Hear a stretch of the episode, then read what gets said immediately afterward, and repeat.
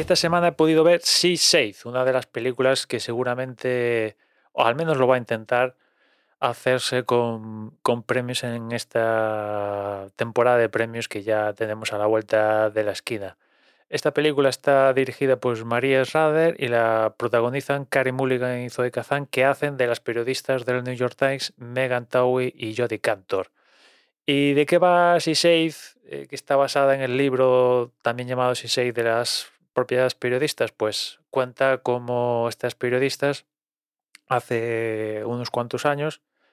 mm, acabaron publicando y destapando la actividad criminal de acoso violación de Harvey Weinstein con varias actrices y también gente que trabajaba para él en, su productora y que acabó que acabó desembocando todo esto en lo que conocemos como el movimiento como el movimiento B2. Estas películas que, recogen investigaciones periodísticas a mí me, suelen molar y esta cuando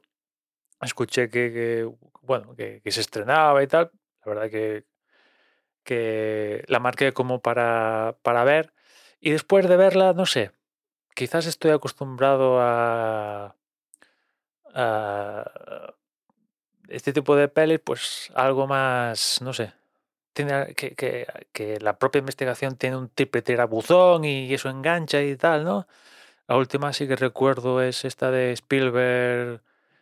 eh, de Post creo que se llamaba, y con temas importantes de gobierno de Estados Unidos y tal. Y, no sé, esta en cuanto a, la investigación periodística, pues no, no tiene ningún triple tirabuzón, sino que es muy sencillita Evidentemente lo que se cuenta pues es, importante, ¿no? Esto acoso, violaciones y demás, sistemático además de, por parte de, alguien que tiene mucho poder dentro de, de, Hollywood y que en el mundillo, digamos que si no todo el mundo, gran parte de ese mundillo es conocedor de que pasa esto, pero por H o por B se calla y bueno, hay, y en este caso a raíz de de esto se destapa todo y ya implosiona, ¿no? Pero ya digo que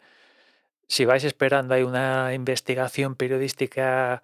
enrevesada con algo especial en cuanto a la propia investigación o tal, pues no. Ya os suelto el spoiler. Si esto es un spoiler, ya digo que no tiene ningún. En ese sentido no hay.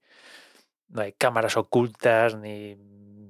micrófonos ahí, no sé qué, no, no. Los periodistas van investigando, van hilando, van de aquí, de aquí, de aquí, de aquí, de aquí, de aquí, y van sacando su testimonio y al final pues arman, arman tal historia, juntando pruebas que, al final pues acaban publicando el artículo y, y, bueno, pues ahora mismo creo que Harvey Weinstein pues está en la cárcel, ¿no? Después de, de que la hayan condenado por, por, violación, creo, o algo así. O sea que, en fin, y, ya sabes, todo esto de, del movimiento B2, pues anda que no, no, nos han, no han salido casos y casos de, de acoso, violaciones y demás historias, ¿no? A raíz de, un poco el punto de partida que fue, que fue este artículo publicado en el, en el New York Times, que después, claro, una derivada de esto que que no tiene que ver con la propia película, es pues que en el propio New York Times también hubo casos de acoso. Bueno, esto daría para, para otra, otra conversación, pero en fin, ahí tenés la, la película, si seis. A mí me resultó entretenida, pero ya os digo que no es, no es aquí algo que te cautive por su pues ya tener algo que se sale de la norma, que imagino que la norma dentro de una investigación periodística es lo que pasa en, esta película de Shade. Quizás los terabuzones y movidas así extrañas son más del índole de, vamos a dar un poquito de picante a la película, no sé, yo tampoco como no soy periodista ni he estado en una redacción ni nada de esto gordo, pues imagino que ese toque de picante y tal, pues igual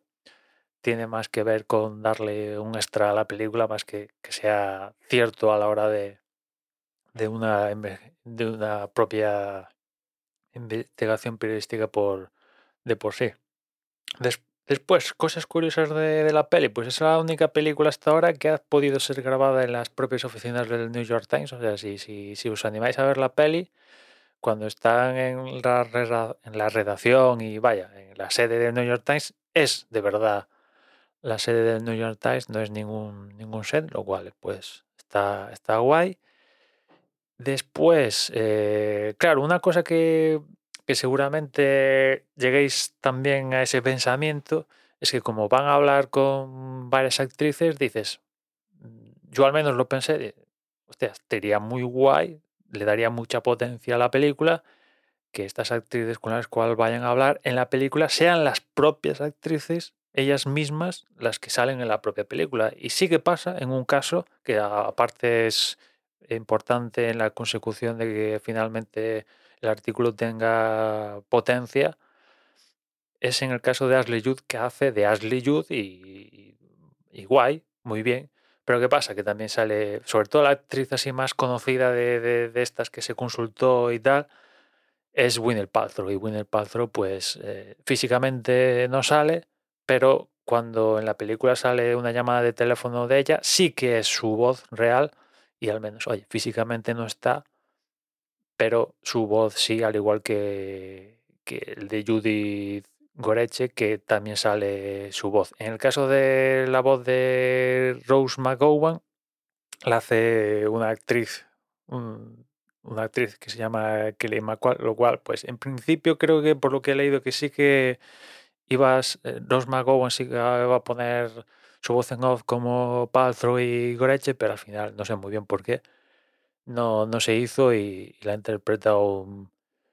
una actriz. La verdad es que hubiera sido, ya digo, si tanto Winner Paltrow como Ashley Judd como el tal fueran, si hicieran de ellas mismas en la película, ya le daría un, buen empaque a el, el, no sé, o al menos eso creo yo, el mensaje eh, resonaría resonaría más, ¿no? En fin, ahí tenéis esta película que, fruto de esta investigación, que al final le dieron el, el Pulitzer en, en 2018 y ya la tenéis, Sea. Al descubierto, la han titulado aquí. Y nada más por hoy, ya nos escuchamos mañana. Un saludo.